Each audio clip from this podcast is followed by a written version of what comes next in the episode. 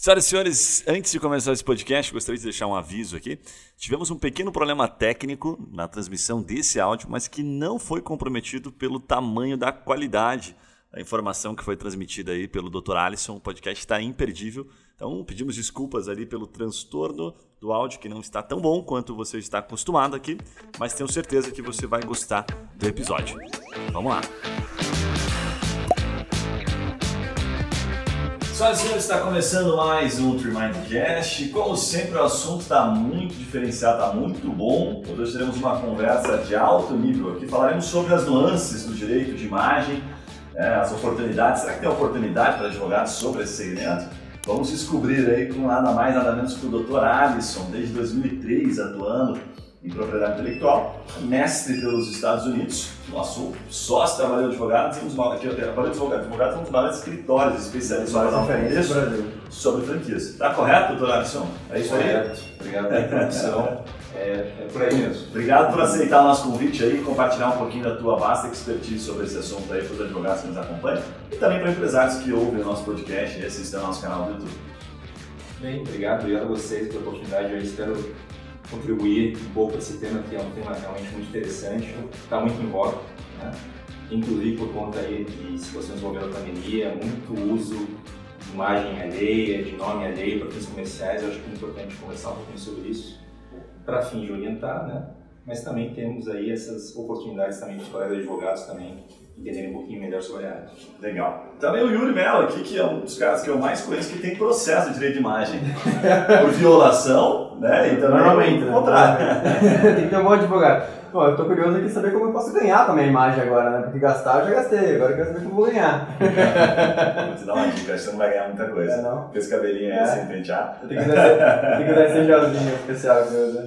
Bom, vamos lá. A ideia é assim, ó, dar um contexto aqui do episódio. Por que, que a gente está falando é, mais até do direito de imagem dentro da propriedade intelectual? Porque, obviamente, a gente está destrinchando, isso é um, é, um, é um, segmento dentro da propriedade, que né, tem, tem vários, e depois o Alisson pode dar uma vasta explicada para nós. Mas a ideia não é entrar tanto no aspecto jurídico sobre o assunto, é entender um pouquinho é, do que leva à, geração de negócios. Esse é o objetivo aqui do podcast. A gente fala muito sobre insights de negócio. Como é que eu ganho dinheiro, como é que eu contrato, como é que eu consigo clientes nessa área, certo? Então, eu separei aqui, doutor, para você dar uma, uma introduzida para nós. Fala um pouquinho para nós, de uma maneira bem introdutória, sobre um pouquinho do mercado, do direito de imagem em si. Que momento nós estamos? Seria um mercado crescente? Seria um mercado... Quais são as nuances desse mercado, você que está lá é, vivendo diariamente esse negócio? Muito bem. É, bom, acho que um primeiro comentário aqui em relação ao direito de imagem, né, foi comentar ali da relação com o direito da propriedade intelectual muito embora não seja de fato uma forma de propriedade intelectual, mas é, um, é uma área de direito bem relacionada. Né? A gente fala aqui de, da área de direito dos direitos de personalidade, direitos que são afetos aí a todos os indivíduos, né? sejam eles pessoas famosas ou não. E quando a gente fala de tendências, né, de observar mercado, sem dúvida alguma, acho que o nível de exposição das pessoas ele está muito alto, principalmente em mídias digitais, em redes sociais isso, claro, acaba chamando atenção para como esse direito pode ser regulado. Então, é, é existe a questão prévia ali de, de negociação frente a, a, autorizações de uso de imagem, né, para finalidades comerciais principalmente, mas também existe o contrário, né, muitos casos aí de infração a esses direitos que a gente tem observado, principalmente por meio digital, e aí que se fazer a partir disso, né? Oportunidades existem também nessa frente de infrações, de, é, não só direito de imagem, o próprio direito à privacidade, direito ao nome, direito à honra, né, que são todos esses direitos que compõem aí esse conjunto dos direitos de personalidade. Então, é, sim, o mercado é um mercado é, bem importante, muitos casos sendo discutidos, já existe, claro, uma doutrina bem consolidada é, em relação à proteção desses direitos, inclusive sobre a possibilidade de dispor desses direitos, desde que a disposição seja limitada, seja temporária, né? Isso até é uma discussão tanto antiga em relação à previsão do Código Civil, que diz que eles não podem sofrer é, limitação voluntária e a doutrina até já evoluiu para isso, para viabilizar, inclusive, a negociação da autorização desses usos, né? para viabilizar essas autorizações por meio de contratos e autorização de uso de imagem, é, é, entendendo que eles podem sim sofrer uma alimentação voluntária, desde que ela seja, desde que ela não seja permanente. Né? Então, é, em termos de mercado, em termos de estado atual, acho que a se destacar mesmo é, são essas nuances frente ao, a autorizações para viabilizar a, a que alguém empreste a sua reputação, a sua imagem a uma marca, a um produto, a um serviço, a uma empresa. Então, existe aí um campo bem vasto na negociação e na formalização desses contratos. E tem outro lado também. Né? A gente ouve falar bastante, inclusive, de notícias de pessoas famosas, principalmente, né? que vem a sua imagem utilizada sem autorização, e aí as frentes de injuízo buscar algum tipo de reparação por esses danos.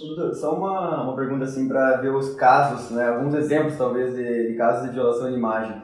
É, envolve, por exemplo, dúvida mesmo, é, puta, vou citar alguma coisa que a pessoa falou, não vou colocar a fonte.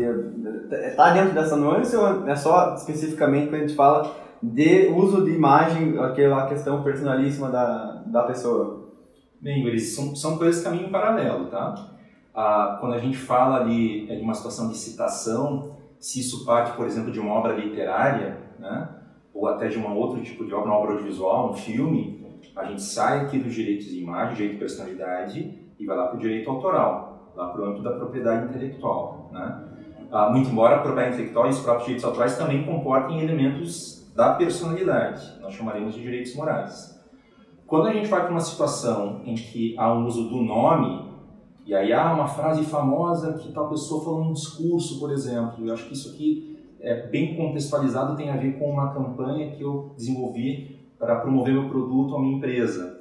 Aí a gente volta para uma situação de direito de personalidade, que mesmo não tendo a imagem em si, a, notadamente aqui, quando a gente fala de direito de imagem, a imagem da face, né, que é aquilo que primeiro identifica o indivíduo, é a sua face, mas mesmo que não tenha essa identificação, mas tenha um nome, também em relação ao nome existe direito. Eu não posso usar um nome alheio, ainda que seja um pseudônimo, um nome artístico, para finalidades comerciais sem autorização. Isso está bem claro lá no Código Civil ah, e funciona da mesma forma, né? Tanto em relação ao nome quanto em relação também àquilo que a gente chama de imagem. Sabe quem deve estar tá sofrendo? O Albert Einstein, cara, coitado. O que tem de frase que dá pro cara, né? O cara não falou nem colocando assim na vida do cara. O cara na dúvida, você sempre dá uma frase pro Albert Einstein. Albert Einstein, pô, cara.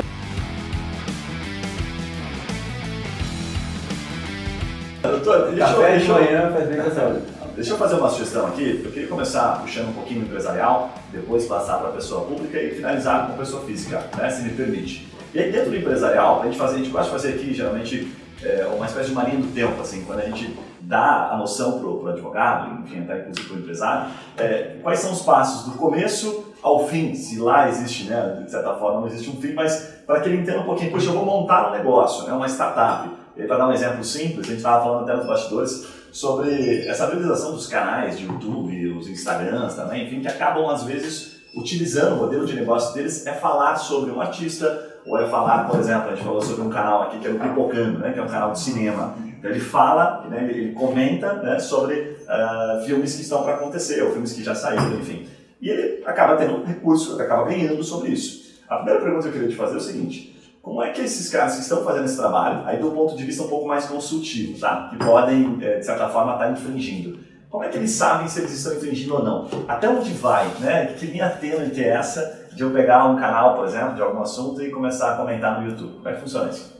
Bom, acho que vou partir da, da linha mais extrema, né? Partir tá. do, do, do, do, que de fato não é possível fazer, que é associar o nome ou a imagem diretamente, por exemplo, a uma marca.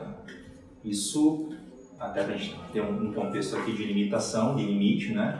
Isso é o que a lei coloca como não sendo possível. Então, é, ainda que eu tenha ali uma intenção de até homenagear a pessoa, né? Por um grande feito que ela tenha conquistado, né? Os Jogos Olímpicos estão vindo aí, tomara que venham, enfim, tomara que a gente tenha esse ano finalmente, mas de repente um atleta que é, conquiste uma medalha de ouro nos Jogos Olímpicos, e aí a minha empresa tem um interesse em homenageá-lo, mas aí ao mesmo tempo eu associo essa homenagem à minha marca. Isso não dá para fazer sem autorização. Ainda que não tenha um caráter difamatório, um caráter ofensivo, sem autorização não é possível fazer. Né? Um simples consentimento resolveria?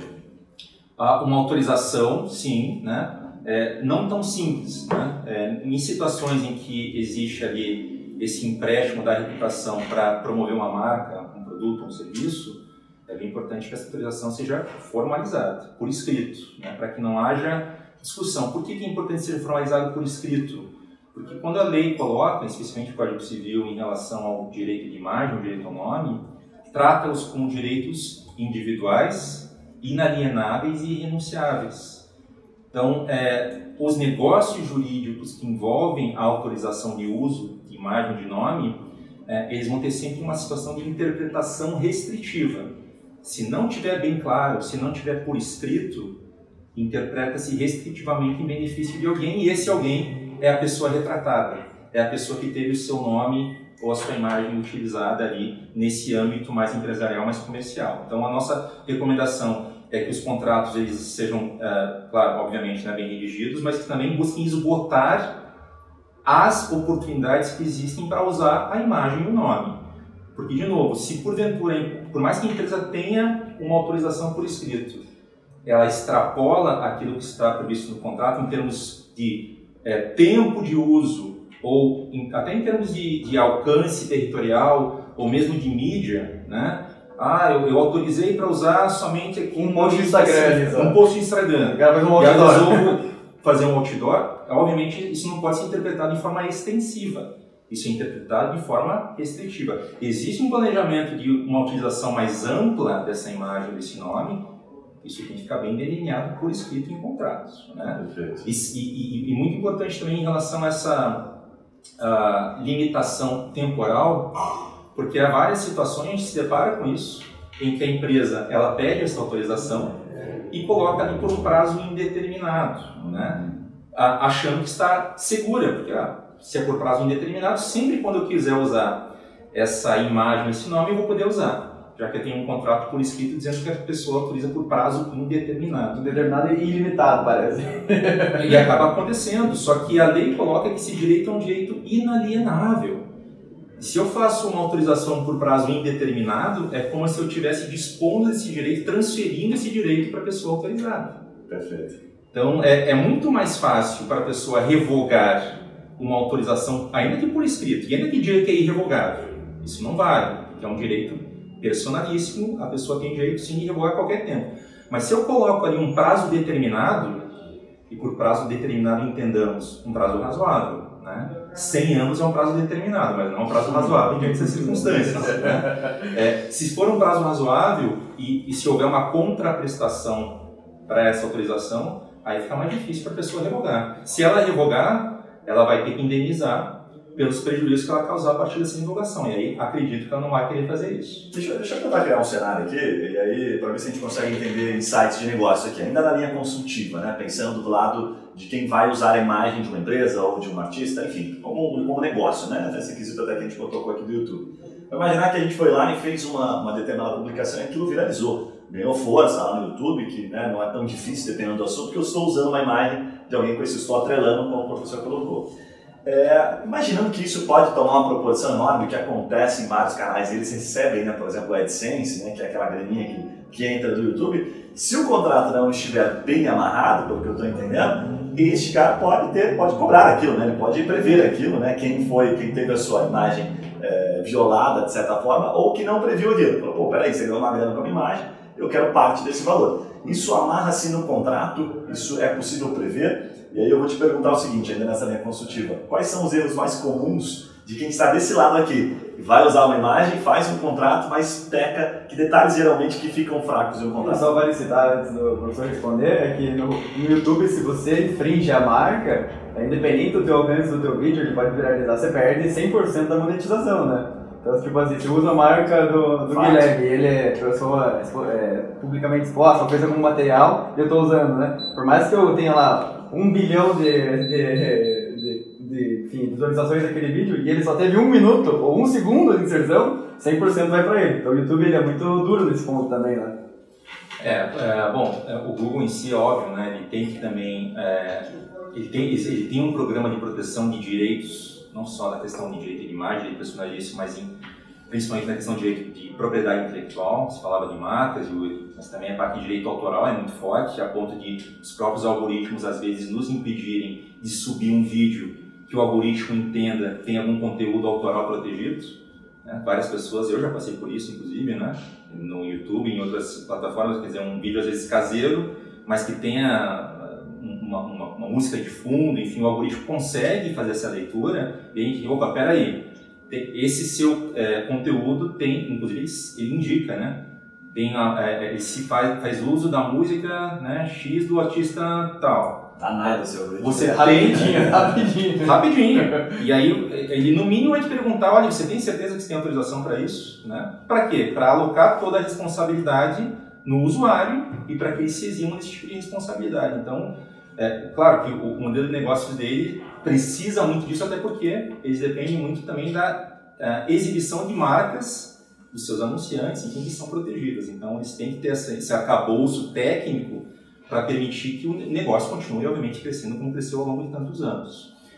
Sobre é, é, principais, ah, digamos, pontos de atenção aí, essa questão do, do, prazo é algo muito recorrente. E, de novo, é, inclusive, o que a gente não recomenda, claro, né? mas se alguém for buscar por modelos, pesquisar por modelos é, em mecanismos de, de, pesquisa na internet, vai encontrar vários desses modelos que estão lá indicando prazo indeterminado. E isso é muito ruim. Né? Isso não traz uma segurança para a empresa ou a pessoa que pretende utilizar essa, essa, essa imagem, esse nome. Pelo contrário, gera uma situação até mais incerta em relação à possibilidade de revogação a qualquer tempo. Né?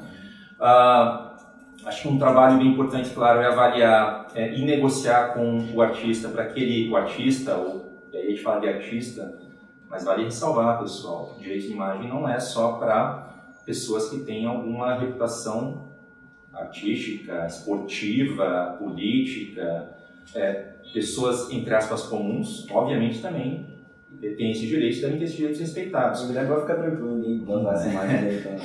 Inclusive, em relação, por exemplo, a uma outra questão, é, um, um outro deslize que a gente observa, né? Nas relações entre empregador e empregado. Hum. Há empregadores que acreditam que o fato, pelo fato do empregado ser empregado, ou seja, ter um contrato de trabalho com a empresa, ele já estaria ali de forma tácita autorizando o uso da imagem para a empresa. Muito pelo contrário, né? isso depende de uma autorização específica. Claro, é, existem processos em que já no ato de contratação, em anexo ao contrato de trabalho, às vezes dentro do próprio contrato já existe uma cláusula expondo ali sobre a autorização do uso de imagem, pelo menos durante o vínculo. Durante o vínculo. Perfeito. Mas um fluxo que deve ser bem importante é entender até que ponto continua a possibilidade de uso da imagem do, do ex-funcionário depois do fim do vínculo. É, tem vários casos em que a empresa, porque não tem esse fluxo interno, e aí é uma coisa que até extrapola o jurídico, tem que falar, tem, é um processo de RH, mas também tem que estar combinado com o pessoal de marketing, de comunicação, para ter uma auditoria. A pessoa saiu da empresa, vamos auditar todos os materiais ah, de divulgação da empresa para verificar se a imagem dela está lá. Perfeito. Tem que ter esse Não é só novas publicações, novas peças publicitárias, é antigas também tem que Pode ser acontecer vídeos institucionais, né, material, próprio site, né? Isso aí eu acho que as, principalmente as pequenas e médias empresas é, falham muito nisso aí. É. Dificilmente você vê isso acontecendo na prática, né? Fora quem já tem uma, uma assessoria.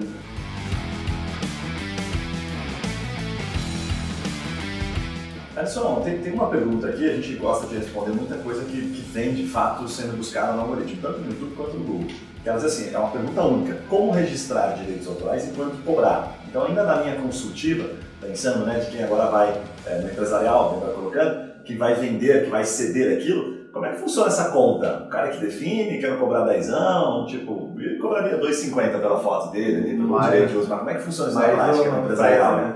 É bom, é, saindo aqui do direito de imagem, indo agora para o direito autoral, né? Direito autoral vai proteger, digamos, o vídeo ou a fotografia, que pode até ter uma pessoa retratada, mas vai proteger, digamos, a fotografia. A, a pergunta é bem pertinente. Como registrar direito autoral? E aí eu dou um passo atrás.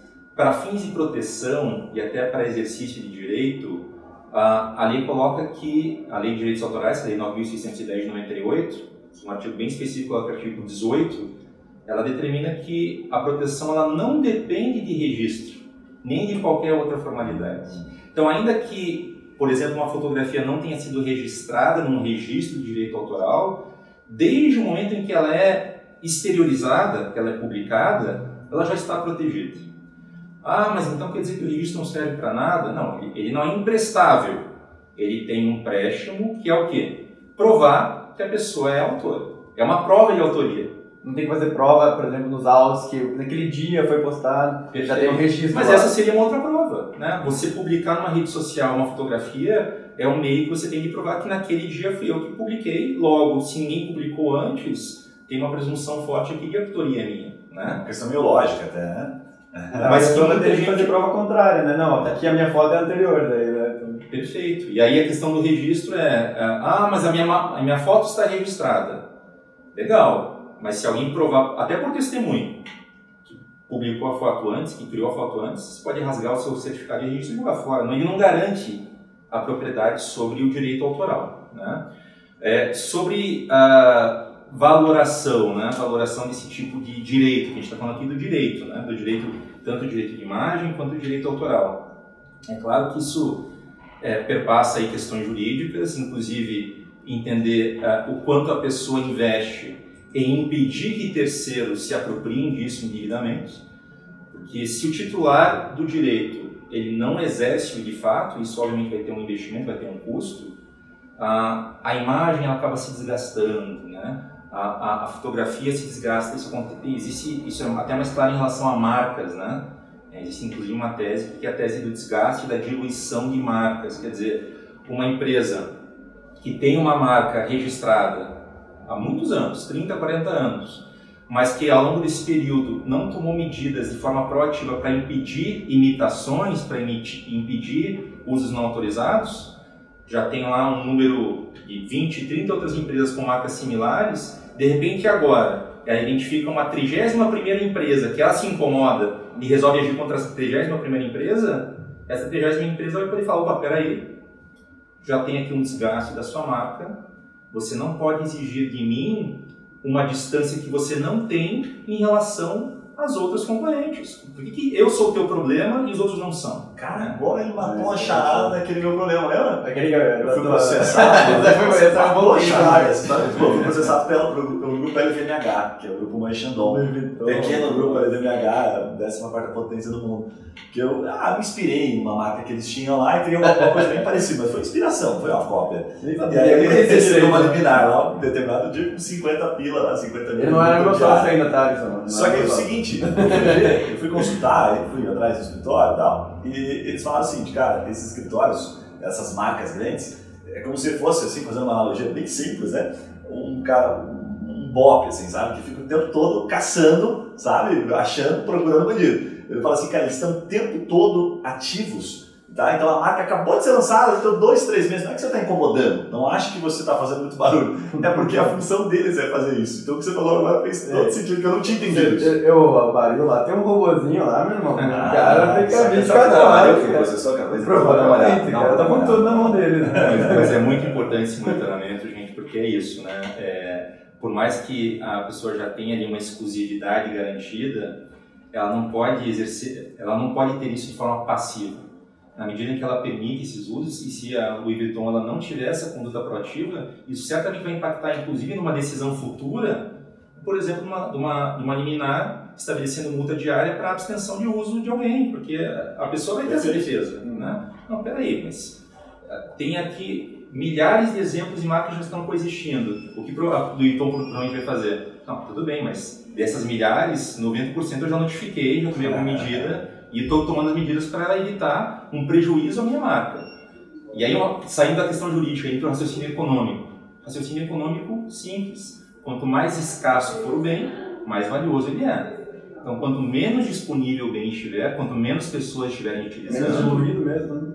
menos diluído desgastado, a tendência é que ele seja mais valorizado. Então, isso, isso vale bastante para a marca, isso vale para obras artísticas, literárias, protegidas por direito autoral, mas isso também vale para a questão do direito de imagem, direito. Até tem um, tem um caso interessante nessa parte de diluição de marca, dá um case, até um caso lá que a gente tá junto com a Baril, não sei citar nomes assim, mas é uma das, das linhas, da- das teses lá contrárias a nós, exatamente essa da diluição da marca, né? A gente tem uma- na nossa marca o termo loop, e o termo loop ele é diluído se for pensar no, no termo genérico, né? Ah, é loop como um laço ou como infinito, beleza. Mas dentro do contexto da marca, né? O loop, puta, daquela cor, com aquele desenho, com aquela, né, com aquela, com aquela utilização, com aquele nicho, não, aquilo ali não é diluído. Aquilo ali sai daí da, da do genérico, puta, essa esse nome aqui é diluído. Não, isso aqui é uma marca que não tem nenhuma cópia, essa aqui é a primeira cópia que está vindo copiada. É, existe um, um, fenômeno que até é estudado pela doutrina na parte de marcas, que é o fenômeno da degenerescência. Alguns brincam que é o fenômeno também do genericídio. No que isso implica? Uma marca que na origem ela é distintiva, mas que por conta do uso, e até às vezes são cases, belos cases de marketing. Por quê? Que o consumidor ele associa a marca diretamente ao produto de tal forma que ele não chama o produto de outra coisa que não a própria marca. Bombril, diversos, Gillette. São diversos exemplos aí de marcas que estão, no mínimo, num limiar aí um tanto perigoso. Por quê? Se eu não consigo chamar cotonete de outra coisa que não seja cotonete, e sinceramente eu não sei se tem outro nome, né? Aços flexíveis com pontas de algodão, enfim. É, o, o, se o mercado ele começa a absorver isso dessa forma, fica difícil impedir um concorrente de usar esse mesmo termo de caráter genérico, né? É, é, é, algo que até às vezes é almejado por um profissional de marketing, por um profissional de branding, né? Nossa, minha, minha, a minha marca está tão incutida na mente do consumidor que não chama o produto de outra coisa que não minha própria é, marca. top of mind ali, né? É, é um, pode ser um grande case na parte de marketing, mas é, uma, é um limiar um tanto perigoso quando a gente vai a questão jurídica. E aí, claro, né? A Johnson Johnson, titular da marca Cotonete, de tempos em tempos ela vai ter esse cuidado, inclusive na parte de comunicação, para explicar para o público que o produto não é cotonete, o produto é outra coisa. Passando rapidamente para deixar um insight para você, já retomamos o episódio. Aqui na TreeMind a gente utiliza uma ferramenta que possibilita identificar o volume de pessoas procurando por serviços jurídicos, de acordo com a sua área de atuação. E o melhor é que a gente consegue identificar os seus concorrentes no Google e a estratégia que está levando clientes até o site deles. E por consequência, gerando negócios para esses escritórios. Né? Se você curtiu e tem curiosidade, quer saber se vale a pena investir em marketing jurídico, por exemplo, no Google, na sua área de atuação, acesse o nosso site e receba uma rápida consultoria por um dos nossos especialistas em Google. Combinado? Voltamos ao episódio, um abraço e até lá. Então, é, para tentar tirar um insight disso aí para os advogados que nos ouvem aí, é, veja se eu estou viajando aqui na maionese, se faz sentido, tá? Você que tá, tem uma vasta especialidade ali. É, tem muita empresa de médio porte que começa a acender, ou até de pequeno, que vai acendendo rapidamente, principalmente pela, pela mídia hoje, né, pelo digital como um todo, que acaba não sabendo isso que você trouxe aqui, né, no sentido de se proteger. E acaba deixando, porque às vezes não quer nem gastar energia com aquilo, porque às vezes é um saco, né? Aconteceu com a gente recentemente, é um caso simples, assim, do concorrente comprar o nosso, nosso nome, que não pode mais no Google. E aí eu olhei aquilo e falei, cara, usa a nosso favor isso, quando tiver no comercial, fala né, isso. Ah, inclusive a gente é tão bom que o concorrente compra a nossa palavra, que compra o nosso nome. A pergunta é, é, tem oportunidade nisso no sentido do advogado se posicionar e começar a divulgar isso? Você acha que isso tem apelo quando você chega numa empresa? Pensando como insight comercial mesmo, né? Diz, olha, vocês precisam se proteger, eu sou advogado que posso fazer essa agregação, cuidar, né, proteger a sua marca aqui, mesmo você, enquanto você toca aí no comercial e faz sua empresa crescer, eu vou estar aqui do outro lado, tá sempre investigando. Faz sentido isso ou não? Faz sentido, mas eu acho que a gente tem, também tem um cuidado aqui para é, entender bem, e você deu um exemplo muito bom, né? Ah, de algo que vocês identificaram que de início era algo ruim, mas vocês conseguiram, e isso não é obviamente ensino jurídico, né, é algo que está voltado ali na parte de promoção, na parte comercial, na parte de marketing, mas vocês conseguiram reverter isso ao favor e divulgar, fazer uma divulgação, inclusive, e se promover em torno desse acontecimento. Então, qual é a ressalva que eu faço? É que haja também essa sensibilidade por parte do profissional do direito, por parte do advogado, em entender também é, e interagir com essas outras áreas, né? o que também não é algo muito comum, né? É, e eu, eu falo sobre isso porque eu tenho também formação em comunicação social, sou publicitário de formação. Tá explicado o que ele fala também. Mas, no final do episódio ele vai contar mais umas três para você. Mas aí, aí, aí, qual que é a ideia? Eu entender, e até por interagir, né, desde tempo de faculdade com pessoas dessa área, é, buscando quebrar algumas barreiras mesmo, né? Inclusive na parte de, de conversa, na parte de, de, como a gente se expressa e traz as questões e acima de tudo entender as dores, entender o problema, né? Não simplesmente apontar o problema.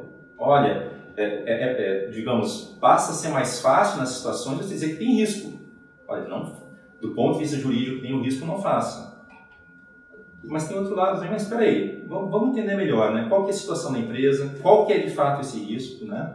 É, o que, que a gente pode fazer e usar isso a favor da empresa? O exemplo que você deu foi ótimo, né? Quer dizer, às vezes de uma coisa ruim, por meio de uma negociação que nem perpasse ali, nem ser intermediário pelo jurídico, a gente consegue transformar isso numa boa publicidade, numa boa promoção para a própria empresa. É. É, acho que a, a, a, indicação que eu daria, e eu estou falando com especialistas da área, é que haja, acima de tudo, essa, essa quebra de barreiras entre o profissional do direito e o interlocutor, que é o cliente dele. Deixa eu até dar um insight adicional aqui, que eu acho que cabe legal, que é o seguinte, é, a gente tenta ajudar né, diversos advogados aqui, pequeno, de grande porte, a criar uma comunicação, às vezes, com empresas que ele ainda não tem contato, né? Então, quando você falava aqui, imaginei a seguinte situação, né? Que é uma linha bem tênue, porque é, o Código de Ética não permite que você, é, por exemplo, dispare um e-mail, mande um e-mail para determinada empresa. Mas ele não impede, porque ele permite, muito, de forma muito clara, a divulgação de conteúdo, né? de conteúdo orientativo instrutivo. O que, que você pode fazer aqui, você é advogado, pensando dessa forma, tá? Você simplesmente identificou uma marca que, por acaso, é muito semelhante a uma outra marca lá, que você talvez entenda que aquela marca não sabe daquilo, você pode passar um e-mail. Vejo como né? uma oportunidade. Olha, estou entrando em contato aqui apenas para informar vocês que eu acabei vendo essa marca, tomo a liberdade de informar, caso vocês não saibam. Isso é importante para que vocês possam né, se defender, enfim, saber como agir a partir disso. Um abraço e até logo. É, iniciando uma ponte, isso é pura persuasão, mas é uma, é uma questão positiva. Eu sei que professores não podem falar que não, façam isso, não dá para dizer isso, mas nós comunicadores, que a gente né, indica para advogados, a gente fala, faz isso, porque dificilmente alguém vai, ah, não, puta, esse cara aqui está querendo me vender algo. Que seja legítimo. Se for legítimo, cara, certamente a empresa do outro lado vai responder, é, obrigado por me avisar. Eu tive insight com isso, Guilherme. Eu recebi e-mail dessa, não de escritório de advocacia, mas de empresa de marca, falando, ah, você tem aquele tal registro, foi indeferido por isso, por isso, por isso. Vamos entrar alguma uma notificação. Ah, tipo, uma técnica de vendas uma... extremamente comum das empresas de marketing. Os caras é, ser chatos nisso aí, pelo amor de Deus. E daí eu falei, putz, eu já, tipo assim, vou, vou me proteger, obrigado por avisar, mas vou aqui no caminho que eu já conheço. Mas eles ajudam mesmo, é instrutivo sim, de certa forma. É, só, só trazer aí dentro dessas estratégias uma ressalva, né? Que pode acontecer, e muitas vezes acontece, que aquele prospect, ali, aquele alvo dessa, dessa ação, ele já esteja sendo atendido por um colega advogado, né?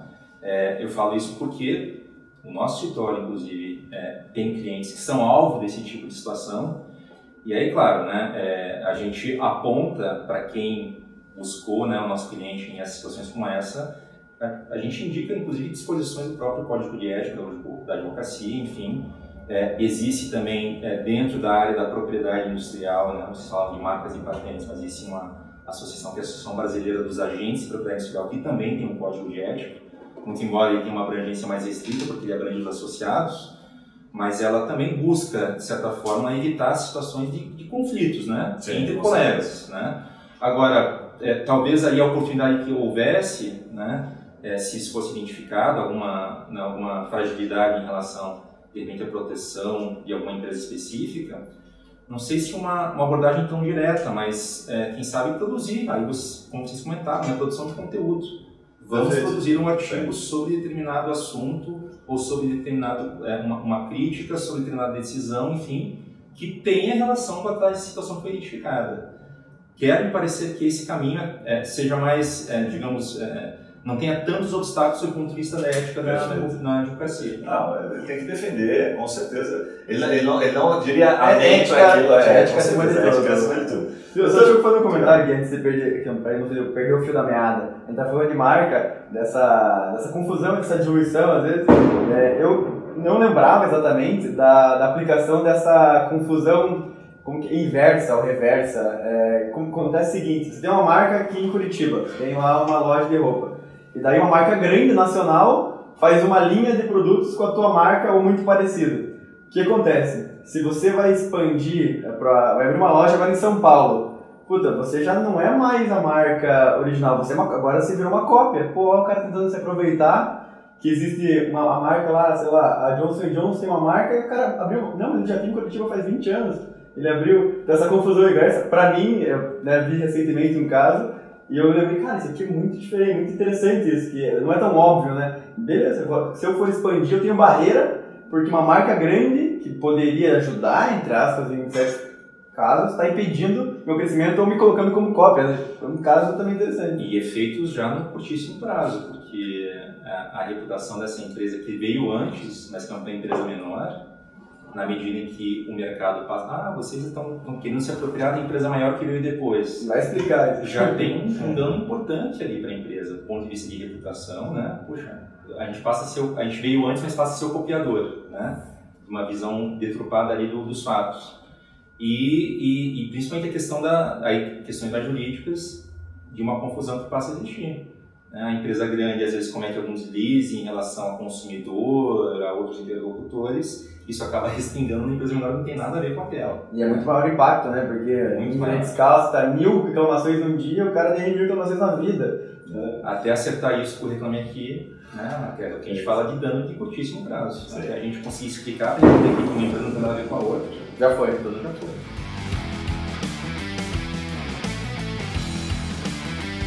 Então, deixa, deixa eu passar agora para a segunda parte aqui do nosso, nosso episódio. Ia falar um pouquinho sobre as pessoas públicas aí, né? Enfim, os políticos, os jogadores de futebol, os artistas, os youtubers, né? agora que está metido nesse negócio e tal.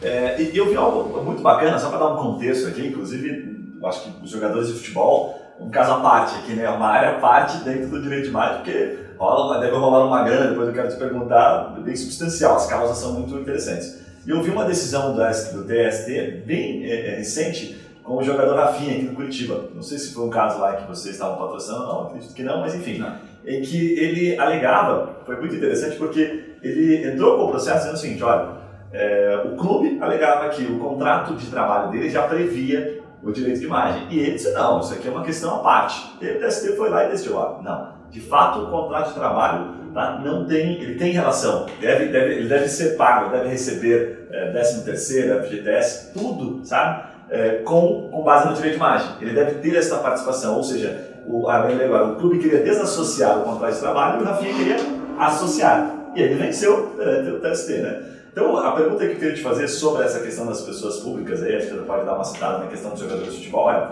que oportunidades que existem dentre as pessoas públicas aí que você pode citar aí como insight para os advogados? Bom, uh, acho que uma primeira questão para a gente é, esclarecer se refere ao fato das pessoas públicas também terem esses direitos. O fato de a pessoa estar sendo exposta, é, a, independentemente do nível de exposição, pode ser um nível extremo de exposição, a pessoa está muito em voga, eu abro o meu computador, a primeira tela inicial de qualquer site está lá, a pessoa exposta tal. Isso de forma alguma relativiza um direito de imagem que ela possui. Né? Pelo contrário, nessas situações, a tendência é que haja uma valorização para que as marcas é, é, busquem emprestar-se reputação dessa pessoa. Né? Tem um, um, dizer que é, fala, por outro lado, né? a gente falava de, é, de, de, algumas outras situações de celebridades muito espontâneas. Né? É, e aí um dizer que fala para se ter um cuidado para associar sua marca a alguém que só vive da imagem. né? em relação à celebridade espontânea, porque essa pessoa que só vive da imagem, ela pode fazer qualquer coisa para ter ainda a imagem sendo promovida, inclusive coisas ruins, que depois vão se refletir na marca. Né?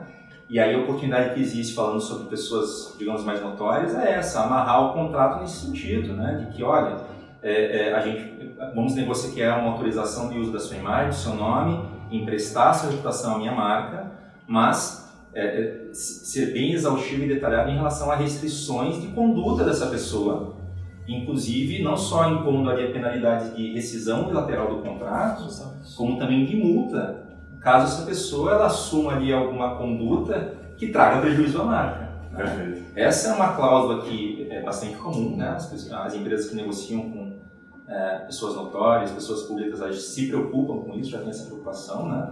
Mas é algo, por exemplo, que fica para as empresas menores, né? Quando elas vão negociar, de repente, com uma.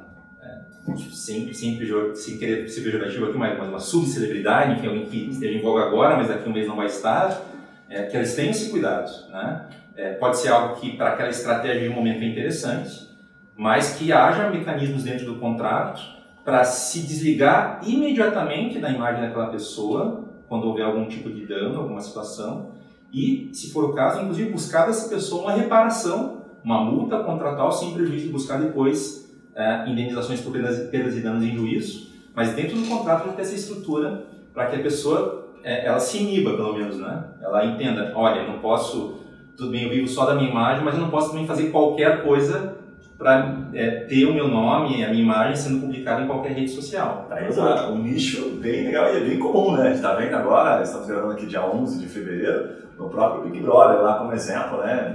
Vamos citar no Subcelebridade. Mas aconteceu. Vai com pau. Subcelebridade me lembrou de celebridade precoce, assim, sabe? Uma coisa que começa e acaba rápido, meio precoce. Agora, e aí o que você falou é muito legal, porque acho que cabe tanto o consultivo, né? No sentido do advogado instruir quem recebe, olha, cuidado com isso, isso, aquilo, olhar aquilo, instruir a pessoa, como com a violação, né? E aí defendendo a empresa no caso de ser violado. É, tem um podcast bem conhecido, inclusive o Flow Podcast, que, puta, milhares e milhares, que eles contaram lá que tem uma empresa que patrocina eles e que, puxa, os caras acabam sendo uma conversa muito informal, sei lá, falaram palavrão, falaram alguma coisa assim, a empresa cortou na hora e cortou a, a grana, de fato, assim, sabe, que os caras estavam recebendo. Achei muito, boa, ruim pro Flow, assim, e eles ficaram putos, né, ficaram chateados e até comentaram, assim, de maneira muito pacífica, pô, cara, a gente entendeu que não dá pra fazer qualquer coisa. Mas olha o que tá acontecendo no Big Brother agora, né, a cantora lá falou um monte de asneira lá, que as marcas que patrocinavam ela, que tinham um show marcado, não gostaram e cortaram relações associar a marca delas àquela pessoa. Claro que ela nem sabe ainda, não sabe. ela empobreceu um pouquinho. Mas ela pode falar coisa direito e contar com as marcas antes de sair. Mas aí, de novo, a importância de ter isso em contrato, né? É, é, provavelmente deve haver alguma cláusula que permita os anunciantes é, tomarem essa atitude de forma unilateral, mas se não houver, Aí, de novo, né, é algo que vai, vai para uma discussão, inclusive, é, do que pode ser considerado uma infração ao contrato. Então, é importante que o próprio contrato te elenque exemplos, olha, é, assumir determinado posicionamento, se expressar de determinada forma, que o contrato esgote essas questões para que não haja uma discussão futura e que, ah, mas espera isso aqui é um exercício, é um exercício de, é, da, da, minha opinião, né, inclusive, né, claro, a liberdade de expressão ela não é absoluta, ela comporta limites, né, é, inclusive é, ela não protege manifestações de pensamento que sejam ofensivas, mas é, se isso não estiver estipulado no contrato, a questão do que caracterizaria a ofensa para viabilizar uma rescisão lateral, a gente vai, vai sempre deixar essa margem para discussão em é, é que às vezes a, a, marca fala assim, ah, a gente vai rescindir o contrato com ela, tipo assim, a mídia já rescindiu, né? Mas ela ainda vai começar a negociar. A mídia já cancelou, né? Como se diz. É, já cancelou. É. Até uma pergunta que eu ia fazer, tipo, uma pergunta meio bobinha, assim, meio leiga, mas notícias é uma exceção ao direito de marca? Tipo assim, isso é uma exceção já regulamentada, porque com certeza saiu uma notícia, você não vai pedir para a pessoa para postar uma foto dela, notícia sobre ela, né? Como que é regulamentado? Sim, sim. É, tá. Se houver um fim noticioso, tá? De noticiário, e não fim sensacionalista. Tem uma distinção bem importante aqui, né? Existem veículos que se dizem veículos de imprensa que não fazem matérias jornalísticas, fazem matérias sensacionalistas, aquelas que podem chegar a ter um caráter ofensivo, né? É, essas estão fora da exceção. A exceção de finalidades jornalísticas é possível fotografar alguém é, para noticiar um fato. A outra finalidade que entra na exceção é a finalidade de história, né? a finalidade de estudo. A finalidade de saúde pública, que está tão em voga agora, né? É uma pessoa que, né, em uma situação de calamidade, ela cause, ela venha, pode ter um potencial de causar prejuízo a terceiros. Ela pode ter a imagem dela divulgada pelas autoridades, né? Do ponto de vista de saúde pública e também do ponto de vista de segurança pública. Né? Um procurado pela justiça que tem o seu retrato falado, é, divulgado em diferentes meios, em diferentes veículos, ele não pode reclamar de direito de imagem. Por quê? Porque a mãe do Carol, que uma autorização para aqui. Mas aí é outro interesse maior que o interesse público na segurança pública. Caça então, da tribuna, tá ligado? É, e depois vai cobrar os direitos dele. É, é, nesse sentido. Então, uma finalidade jornalística, a questão histórica, né, de relatos históricos, saúde pública, segurança pública, isso estaria numa série de exceção que obviamente não depende de uma autorização. Legal. Adson, deixa eu te fazer uma pergunta aqui, né, ainda nessa linha das figuras públicas aqui. É, quanto cobrar? A gente tentou entrar um pouquinho nisso, mas é um pouquinho difícil. Existe uma, uma forma, é, o que, você consegue trazer sobre isso? Para o advogado que está nos ouvindo entender o potencial de uma causa, enfim, fala um pouquinho sobre isso. Essa é uma questão bem interessante, é, até porque a lei e a forma como a lei vem sendo interpretada, é, a doutrina ela coloca que esses direitos, por serem né, personalíssimos, inalienáveis renunciáveis, eles também são é, extrapatrimoniais, no sentido que eles não podem, você não, por exemplo, direito sobre uma vida, que é um direito personalista também. Isso não, não, não tem um valor em si, você não, ah, não, Você não pode colocar um quanto vale uma vida, né? Aquela pergunta de que a gente, né? filosófica até. Agora, o que é possível valorar são os danos ocasionados a partir da infração a esses direitos.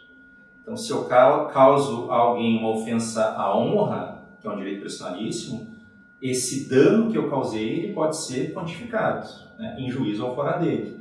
E a mesma mesmo raciocínio vale para o direito de imagem. O direito de imagem em si, ele é extra patrimonial. Agora, se alguém usa a minha imagem sem autorização, eu tenho todo o direito, e até os meus descendentes, até o quarto grau de parentesco também se tem esse direito, é, de buscar uma reparação pelo dano moral e patrimonial. É, o Albert Einstein tem uma história interessante. Ele, é, os direitos, é, e aí, enfim, é uma outra regulação né, de outros países, inclusive dos Estados Unidos. Lá, por exemplo, essa questão de direito de imagem não é vista tanto sob o aspecto personalíssimo, lá é mais um aspecto econômico mesmo. Tanto que lá eles chamam de right of publicity, né? é um direito de você se divulgar, de você se publicar, da sua publicidade sobre você mesmo. Então, Aí já tem inclusive a questão mais patrimonial relacionada ao direito. E lá, diferentemente daqui, eles entendem como possível uma negociação econômica desse direito. Eu posso transferir um direito de imagem, que lá na direito de imagem, o right of publicity, eu posso transferir de uma pessoa para uma empresa. E a empresa passa a ser a dona dos direitos de imagem. Pode ser prazo indeterminado, vitalício. Como é o caso do Albert Einstein, através de alguns arranjos, né, inclusive uh, por meio de testamento, esses direitos hoje quem faz a gestão é a Universidade Hebraica de Jerusalém, né? Inclusive é, em situações em que há, interesse em usar a imagem, o nome e até a marca Albert Einstein, é, a entidade que faz a gestão e vai autorizar isso, vai licenciar isso, é a Universidade Hebraica de Jerusalém. E, professor, uma dúvida, a extensão do dano, no caso da imagem, ele, ele segue a mesma lógica da, da, do, da marca? Porque eu vejo que tem a, as duas formas de quantificar, né? Ou o benefício oferido, no caso, né, se alguém se utilizou indevidamente, teve um lucro ou aquilo, ou, ou, ou, o dano que, foi, que ocorreu, né? São essas duas formas também no direito de imagem, que for maior ou não? não diferentemente da lei de propriedade industrial, quando ela fala de violação de marca, onde ela traz alguns critérios já ah, para fins de quantificação de dano, no caso do direito de personalidade não tem essa, essa predisposição na lei. Então a gente deixa em aberto ali é, é, para que, né, em casos judiciais, haja esse arbitramento. Ah, claro, é, aí saindo da esfera jurídica, indo mais para outras esferas, o que vai ser levado em consideração, por exemplo, é aquilo que a pessoa, contratos anteriores que a pessoa já tem celebrado, né, como referência ali para fins de quantificação, é, a contrato que a pessoa, muito embora ela não empreste a sua imagem, mas que ela tenha, por exemplo, com um clube de futebol, ou com uma produtora de cinema, enfim, isso pode servir como referência também para chegar até um valor, para que num prazo determinado ela empreste a imagem dela a, a uma empresa, a uma marca, a um produto, enfim, é, é, são, são diferentes formas, claro, é, é e aí, é, sem querer entrar na área de vocês, né, que era mais de, de, de marketing, de comunicação, mas até é, métricas, né, hoje a gente tem formas de, de, de entender qual que é o alcance, se você digitar lá digitar um nome ou buscar até por uma imagem dentro do mecanismo de busca, qual é o alcance disso, né, frente a uma, uma, uma, audiência qualificada ou não qualificada. Isso pode ser monetizado. a gente né? entende como monetizar isso. É. Eu até te perguntar exatamente isso, porque na violação é um pouco mais fácil, né, já, enfim, tem jurisprudência disso, já tem um monte de, de assuntos que fica fácil do advogado entender quanto custou ali pelo tamanho do, do pepino que aquilo gerou. Agora, quando é, você vai cobrar por uma negociação amigável, pacífica, tem que se usar aí o que a gente chama de media kit, talvez a comunicação, ver o alcance daquilo, tá? a gente coloca preço. É, é, é, comum, aí pergunto com relação à brecha mesmo, é comum os escritórios é, trabalharem com isso, por exemplo, terem essa capacidade? Na Maril, por exemplo, vocês fazem isso, essa parte consultiva, de quando está querendo regularizar e cobrar, né, oferecer do mercado? Não? É a parte de negociação, né? É, claro que é, a, o levantamento dessas informações a gente vai precisar de um suporte de especialistas na própria questão da de imagem pessoal, divulgação pessoal, especialistas em branding, em marketing, a gente precisa de suporte que essa é a especialidade deles. Uh, mas aí é claro que a, o que vem a partir disso é a negociação dos contratos de autorização ou de licenciamento. E eu falo de licenciamento também porque muitas uh, pessoas famosas elas tiveram também a preocupação de registrar como marca os seus nomes, se não o nome civil, o nome artístico para viabilizar outros tipos de negociações que são as licenças de uso de marca, sobre as quais é possível cobrar, por exemplo, royalties em cima de cada produto que adicione aquela marca específica. Então existe uma estratégia que pode caminhar em conjunto aqui com é, simplesmente uma autorização de uso de imagem, né? digamos é um contrato, não estou dizendo que é um contrato mais simples, mas ele é, tem uma mecânica mais objetiva de, de, remuneração, às vezes por um preço fixo, né? É, é, normalmente por preço fixo, e, e, no paralelo a gente pode ter também uma situação de licenciamento de uso de marca, que não vai, pode até ter um preço de, de largada fixo, mas a, para a, a, a, pessoa que empresta ali o nome ou a marca, é, pode ser interessante porque ela vai ter um percentual ali sobre venda de produtos, sobre é, é, fornecimento de serviços. Isso passa também a ser uma negociação bem interessante. Sabe que eu lembro no case disso aí? Nos Vingadores, não sei se vocês lembram dessa história, que o Robert Downey Jr., é, eles tinham lá todos os seus contratos de uso de imagem, né, contratos para ser ator no filme, mas ele, era um, ele tinha uma participação no resultado por ter um, uma, um posicionamento mais importante. Ele mais um ator, se não me engano. E o cara fez 150 milhões de dólares na época com um filme por causa dessa cláusula de cada ticket vendido lá, cada direito que foi utilizado pela Marvel lá, ele ganhava uma parte. Puta que cagada, hein? Eu queria fazer uma pergunta, posso? Por favor. É, quando se entra no assunto de domínio público, como por exemplo o Mickey da Disney é domínio público e muitas marcas usam, é, e se isso acaba ferindo também, ó, alguma empresa pega e se chega até a Disney, mesmo sendo domínio público, como é que funciona toda essa questão de processamento, ou, legislação? As perguntas mais vem de fora, né? Na nossa, essa aí, nossa pergunta que Bom, é, a noção de domínio público está mais associada à questão de direito autoral. Né? A lei de direito autoral, a lei 9.610 de 98, ela tem uma regra geral que coloca que a obra literária, a obra artística, a obra audiovisual, uma ilustração como é o Mickey, ela vai ser protegida pelo prazo de 70 anos, contados a partir de 1 de janeiro do ano subsequente à morte do autor. Então, o autor ele vai ter a proteção durante toda a sua vida, e se ele tiver sucessores ou descendentes, essa proteção ela permanece por mais 70 anos. Somente depois desse prazo de 70 anos é que a obra cai finalmente no domínio público. Né? É, então, essa noção bem associada à questão de uh, direito autoral. Existe também, claro, dentro da propriedade industrial essa noção, né, na medida que, por exemplo, um direito sobre uma patente, uma vez expirado, a, a inovação também vai para o domínio público, só que o prazo lá de 70 anos, né, de 20 anos para uma patente de invenção. É, e aí, é, especificamente em relação ao Mickey, essa é, uma, é um debate assim é, complexo, né, porque o Mickey, de fato, a, essa regra que eu falei de 70 anos é uma regra da lei brasileira. Uhum. Mas de acordo com a lei americana, e ela foi reformada pelo menos três vezes desde então, e o movimento ele coincide, o movimento de alteração da lei americana, ele coincide com as épocas em que o Mickey cairia em domínio público. Então, é, um ano antes, né, em algum momento ali que antecederia, né, um pouco antes do Mickey cair em domínio público, havia um movimento grande no Congresso americano para que a lei de direitos autorais americana fosse alterada para estender a proteção. Ele ter caído no domínio público na década de 70, na verdade. Ah, Mas lá já teve uma primeira alteração, que depois mudou para a década de 90, e dentro da década de 90 também teve uma outra alteração que permitiu mais alguma extensão. Eu confesso para você que eu não sei quando o Walt Disney morreu, e nem quando, é, é, e, e como agora isso seria avaliado de acordo com a lei americana. Mas, de acordo com a lei brasileira, se o Walt Disney faleceu há menos de 70 anos, sob a ótica do direito autoral, ele continua protegido. Mas, ainda que não esteja mais, vale uma outra ressalva importante também. A Disney tomou a precaução de registrar o Mickey como uma marca. Uhum, uhum. E a marca, a cada 10 anos, você prorroga. Ela não, não expira, a não ser que o titular não pague lá com as taxas de prorrogação. Então, por mais que sob a ótica do direito autoral, admitemos, né, por hipótese aqui, que o Mickey já estivesse em domínio público, provavelmente isso não autoriza que qualquer empresa use a figura do Mickey, porque ele é uma marca registrada. E aí, na ótica aqui da, do direito da marca, a Disney continuaria impedindo esse uso. É, o, o Mickey é maior, um puta carismático no filme, o cara é o maior, maior lobista, cara. o Mickey não, mas talvez a Minnie você possa utilizar. Né?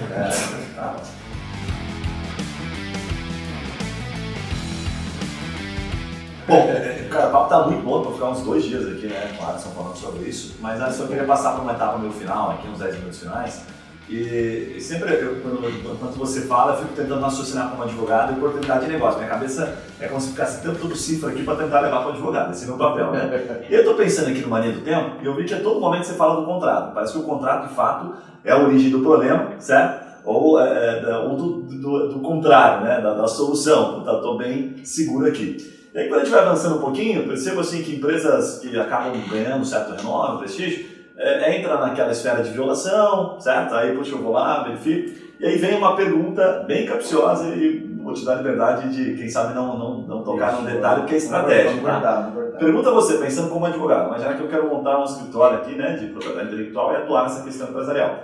Como é que eu é, é, verifico, como é que eu faço esse monitoramento de, de pessoas, enfim, físicas, jurídicas, que possam estar infringindo né, o meu cliente? principalmente na questão de imagem. Existem hoje ferramentas, isso é feito na unha, tem que ficar de olho, como é que é feito isso? Existem ferramentas online, inclusive vocês falavam um pouco da questão de links patrocinados, né? a questão de venda de palavra-chave é, é, dentro de mecanismos de busca. Existem algumas ferramentas que monitoram isso, eu conheço uma delas, é uma ferramenta alemã chamada AdPolice, uh, que faz esse monitoramento de marcas principalmente, mas adaptável para nomes, né, nomes de pessoas famosas, e a partir disso poder identificar também imagens, é, que faz esse monitoramento, gera relatórios e, é, a depender da, da forma de, de, de, contratação que existe, os relatórios vão mostrar, olha, né, tal empresa está usando a sua marca indevidamente. E aí, com base nesses subsídios, a empresa vai é, desenvolver algum tipo de estratégia contra esse infrator.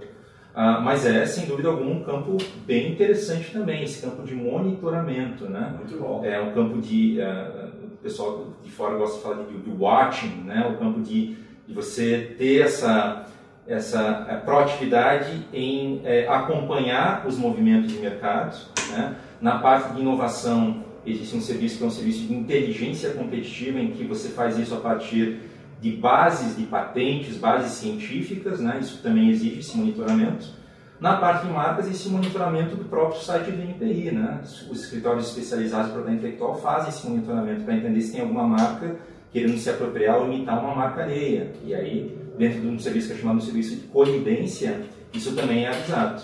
Mas, é, principalmente em, em, meio digital, que acho que é o, é o meio mais relevante né, na atualidade aí, já existem serviços que fazem também esse monitoramento frente, por exemplo, ao uso indevido de marcas como palavras-chave para exibição de anúncios nesses mecanismos de busca. Muito bom, tá vendo que o doutor Anderson não correu da raia e entregou o ouro aqui, rapaz. Daí é uma ferramenta você utilizar no seu escritório. É. Formado, né? Agora, uma, uma pergunta aqui para a gente caminhar para os detalhes finais seria o seguinte: imaginar que nós temos aqui alguns advogados que, que nos acompanham que não atuam né, na propriedade intelectual ou no direito de imagem, acabei não corrigindo lá, mas que compete à área civil, né, como você bem explicou durante todo o episódio. Como começar nessa área? Ou por onde começar? O que você pode compartilhar de insight para quem está querendo entrar nessa área? Enfim, onde que você enxerga mais oportunidades? Vai pelo monitoramento, começa pelo contrato, talvez já seja uma coisa né, muito mais é, pulverizada, enfim, dá, dá algumas dicas aí estratégicas. Bom, acho que, é claro, né, é, ultrapassada a fase de preparo, né, preparo técnico, preparo acadêmico, né, né nesses, né, nesses tópicos, uh, e aí em, acho que em primeiro lugar começar a trabalhar com a própria empresa, né, com o cliente, e a partir dele entender quais são ali as urgências, as demandas de regularização. É muito comum, né, quando você entra numa empresa que não tem essa cultura ainda, e você identificar esses gaps e aí, a partir disso, começar essa, esse tipo de orientação. Olha, a gente tem que revisar, por exemplo, o contrato de trabalho. O contrato de trabalho, oportunidades na esfera do direito de trabalho, inclusive, né? Vamos revisar o contrato de trabalho para que, de uma forma ah, mais segura, você tenha a possibilidade de usar a imagem e o nome dos seus funcionários para fins comerciais. Podemos começar por aqui. Ah, agora vamos partir para um, um passo seguinte, que é uma campanha em que eu vou contratar um terceiro unidade como empresa para realizá-la. Vamos analisar é, é, envolvendo agência, que pode ser agência de comunicação, envolvendo as agências de casting também, né, entendendo como é que é, é o vínculo dessa agência de casting com o retratado que vai aparecer na campanha, se de fato essa agência tem uma autorização robusta ou se é melhor de, diretamente já negociar com o retratado, né? quer dizer, evitar o intermediador aqui, por mais que a gente, que a gente seja remunerada por fazer intermediação, mas não contratar com ela o uso da imagem e contratar com a, pessoa que de fato vai aparecer na campanha. Uh, acho que esse, esse, trabalho de auditoria é um bom ponto de partida, na medida em que você vai saneando a empresa em questões que é, é, é difícil falar sobre isso, mas que não são prioridades. Né? Quando você vai fazer um trabalho de auditoria, você vai pensar muito mais na questão tributária, né? riscos trabalhistas, muito embora isso também seja um risco trabalhista, mas pensar na questão da contingência trabalhista, né? ver se tem alguma fragilidade regulatória. Mas isso também, quando a, a, o, o, escritório vai entrar na empresa, é algo muito importante a ser visto, porque gera, obviamente, algum tipo de exposição aqui, algum tipo de contingência para a empresa. Parece que tem também um mercado hoje está para crescer cada vez mais, que é de influenciadores, que ainda é mega informal nesse ponto, né? Não é nada, não tem contrato quase nunca. Você chama a mano no WhatsApp, vem aí, paga pro cara. Não tem nenhuma forma de contratação formalizada, né? Poucas empresas eu vejo que faz isso aí. Mas falando sobre oportunidades, né? É, a partir desse, dessa, é, desse fato que você muito bem traz, Yuri, já surgem empresas e startups voltadas à formalização dessas relações, startups e contratos, né? É, para simplificar o processo de negociação e o processo de formalização do contrato. É, é, existem algumas soluções de mercado já que já, já trazem isso, né? Pra, principalmente para, acho que, desburocratizar e desmistificar um trabalho que, é, é, é para um youtuber, um influenciador, é às vezes é uma coisa que ele via muito distante. Né? Isso aqui é muito difícil, pode ser caro, e, e, e, existem empresas que viram essa oportunidade e estão trabalhando por isso. Cara, é muito legal porque assim, ah, vocês falando aqui, me parece que tem uma brecha de vender um consultivo. Então, você está tentando pensar como o advogado vende isso, né? O advogado chega para vender para o youtuber, ah, eu quero te vender um consultivo aqui do tributário, trabalhista, e o youtuber, o YouTuber às vezes caga para quê? Eu falo, não, não quero saber disso, como ele falou, assim, meio informal, nem sabe que ele precisaria se atentar. Mas se ele vende um consultivo só da questão de imagem em si, né, envolvendo tudo que, todos os aspectos do negócio dele, ele pode começar, por exemplo, vou fazer duas coisas para você só, basicamente. Todos os contratos, todas as relações que você for ter, né, eu vou regi-las aqui e vou fazer o monitoramento. Vou ficar acompanhando. Quando você está fazendo o seu trabalho, eu vou ficar te defendendo, vou ficar sempre na retaguarda aqui. Parece ter um consultivo aí, às vezes, que pode encaixar no cara, é que o cara tem valor, né? Fala, pô, enquanto eu estou fazendo aqui, publicando, o cara vai e consome. Né? Pensando que o advogado consome o que o YouTube fez. Cara, é o seguinte, ó, você citou isso aqui, aquilo ali, aquilo ali. Vamos tentar já é, evitar que isso se torne um dano futuro. É, revisar, Baixa, né? e revisar os, próprios materiais já postados, né? Você pegar os vídeos lá Histórico, e... né? Cara, tem brecha de cada vídeo, tem uma brechinha ali, se não for Na parte de imagem, na parte de tutorial, né? É, é, é importante esse trabalho aí de, de verificação, né? É, também chamado de clearance, né? Verifica, a, a, avaliar o que está, foi publicado, o que está para ser publicado para, de novo, né? É, pelo menos identificar quais são os riscos e aí, claro, né, se o cliente, entendendo os riscos, ele resolve assumi-los, ficar na retaguarda ali para, se houver alguma contingência, a gente poder atuar. Mas é, é, é aquilo que a gente falava antes. Também não é só falar, ah, pô, não dá para fazer. Né? Isso aqui você não pode. Não. Você pode, é, tem aqui um nível médio, um nível né, razoável de risco, mas se houver alguma contingência, está aqui a estratégia para nos defendermos. É. Sempre tem esse contraponto também, né? É, é, a gente se deparou muito aí de, de, relatos de clientes que depois começaram a trabalhar conosco, que é, não eram de forma alguma insatisfeitos com a qualidade de trabalhos anteriores, mas eram insatisfeitos com o posicionamento, né?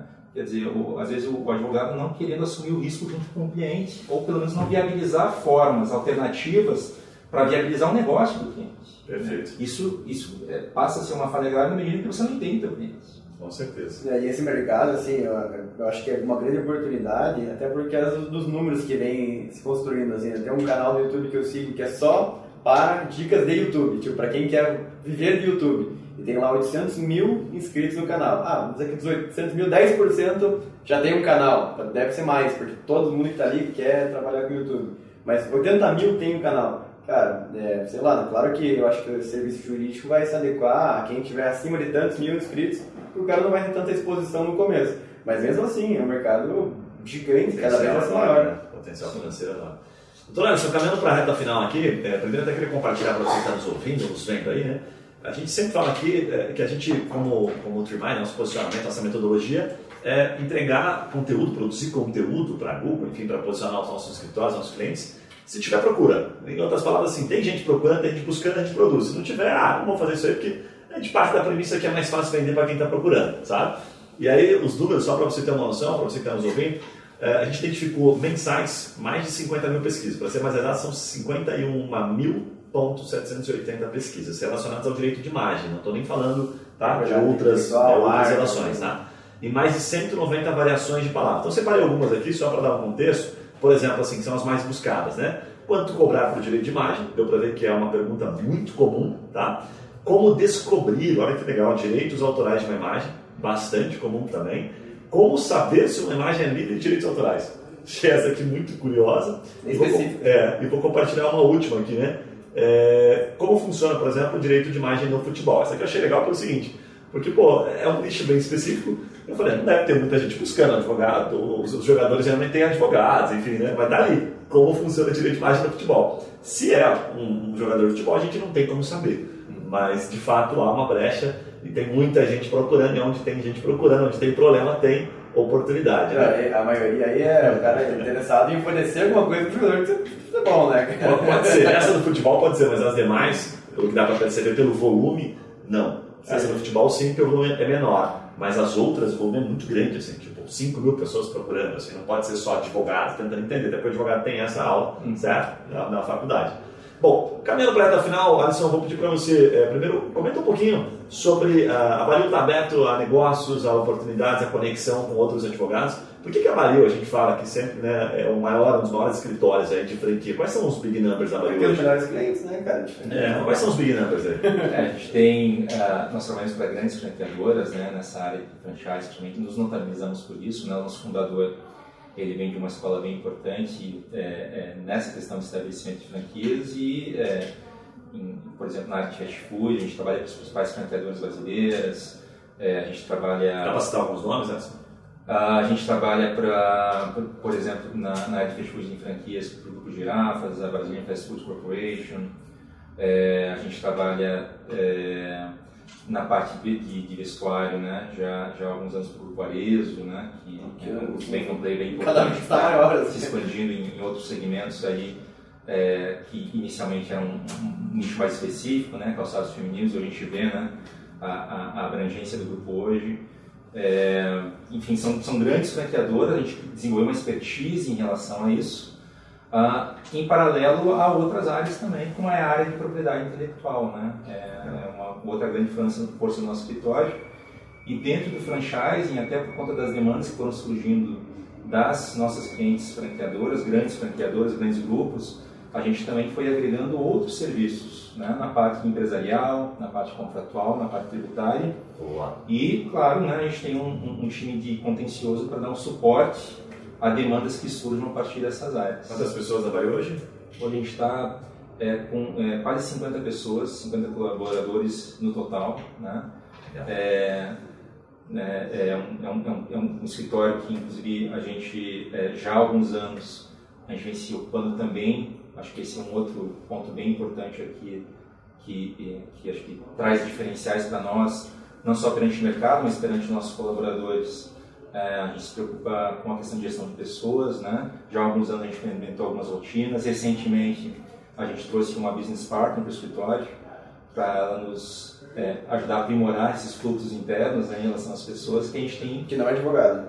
Que não é advogado, né? Alguém que é especializado na área de RH. Essa não tinha ouvido aí, né? Business partner. Business partner. É, é, bacana. Business E, enfim, acho que os diferenciais vêm daí também, né? De como a gente trata o nosso time e como esse time, a partir desse tratamento, vem gerando esse resultado. Show. Alisson, o advogado está nos ouvindo. Pode entrar em contato com a Baril para conectar com alguma franquia, eventualmente na área dele, enfim? Sem dúvida, o nosso escritório é bem aberto a isso porque a nossa a atividade ela passa a ser bastante especializada, né? Perfeito. É, e temos várias parcerias bem construídas, algumas de vários anos, com outros escritórios, não só em Curitiba, como em outras cidades também. É, a nossa sede fica em Curitiba, mas em outras cidades a gente tem é, algumas parcerias aí, justamente por conta desse, desse nível de especialidade. Né? Show. Então a gente é procurado para fazer essas parcerias na área de franchise, na área de propriedade intelectual e, logicamente, né, a gente está super aberto a isso. Bacana. Adson, deixa um recado final, então, por gentileza, e aí eu vou pedir para você compartilhar com as pessoas, como é que você gosta que as pessoas te encontrem mais fácil, se pelo Instagram, pelo LinkedIn, enfim, como é que as pessoas te encontram. Contatos profissionais eu, uh, e a gente procura centralizar na, em termos de redes sociais no LinkedIn mesmo. Né? Tem, tem bastante conteúdo nosso lá do escritório e o meu pessoalmente publicados. Fique muito à vontade para me procurar lá no LinkedIn. É, e claro, né, o site do nosso escritório está à disposição também, bareioadvogados.com.br, onde vocês podem encontrar mais detalhes aí sobre as nossas áreas de atuação, sobre o nosso perfil profissional e também o contato. Ah, havendo alguma necessidade aí, a gente está à disposição. Muito bom, muito bom, professor Alisson. Mais uma vez, obrigado né, por aceitar participar e por ser tão transparente aí, compartilhar. A gente, inclusive, não, não fez uma, uma prévia do que ia perguntar, assim, né? Ainda falou, cara, vou perguntar se ele falar, beleza. Nem eu sabia o que ia perguntar. Ganhamos em conteúdo. e se não responder, tá tudo bem. É, então, obrigado por compartilhar. Eu achei, mostra vários insights. De fato, é um mercado bem bacana. A gente bate muito aqui na, na questão da construção de autoridade. Eu acho que tem muita brecha, pelo que eu pesquisei, olhando como leigo não tem tanto advogado assim, então o mercado é muito grande tem muita oportunidade para se tornar é, E fazer uma crítica né, construtiva para as universidades, né? Eu tive o prazer de ser aluno do, do professor Alisson na Curitiba e é uma coisa muito rápida, né? São seis meses para uma matéria que pode ser um, pô, um negócio gigante. Então tem outras matérias que às vezes a pessoa já no começo da faculdade sabe que não quer e para conseguir direcionar para direito de imagem, propriedade intelectual, é difícil, né? São poucas matérias que envolvem isso durante a faculdade. Então, realmente, é um nicho que aí se torna ainda mais oportunidade, né? Porque menos gente procurando, se torna ainda mais escasso a, a bons profissionais desse mercado. Legal. Bom, só tenho agradecer a você da Trimind aí pela oportunidade. Foi muito legal o bate-papo aqui. Espero ter contribuído mesmo de verdade, né? Um assunto que você já viu identificado está bastante em voga. E, como eu falei, à disposição. Muito bom. Eu nem vou perguntar aqui das notas do Yuri, do comportamento dele como aluno, tá? Pra deixar isso, isso cabe no outro episódio. Sabe, o que é interessante? Eu fiz eh, a matéria do, do professor Alisson, né? Normal. Daí no outro semestre, lembra disso? daí no outro semestre eu cheguei na aula de novo. Eu sentei na cadeira, no meio da primeira aula, no começo da, do ano, assim, ele, Oi, você não fez já minha matéria? Falei, Cara, acho que já fiz sim. Tem que fazer. Não é? Cara, gostou. Foi muito, fiquei muito à vontade, você é meu convidado para continuar assistindo, mas eu acho que vai ser uma coisa meio repetitiva do que Bem a carinha dele, bem a carinha dele. Você que está nos ouvindo ou nos vendo já sabe, se inscreve lá no Spotify ou a plataforma que você está nos vendo aí, nos está consumindo esse conteúdo, seja ele em áudio ou em vídeo. E sempre deixe o seu feedback. A hora que você estiver ouvindo esse episódio, provavelmente você já vai ter uma, uma thumbzinha lá, né? Se o João caprichou ali na velocidade, lá no Instagram, então vai lá, deixa o seu comentário. Nos diga se você gostou aqui do que o Alisson compartilhou, que a gente vai ter um prazer em responder e te conectar com ele. Um abraço e a gente se vê nos próximos episódios. Valeu!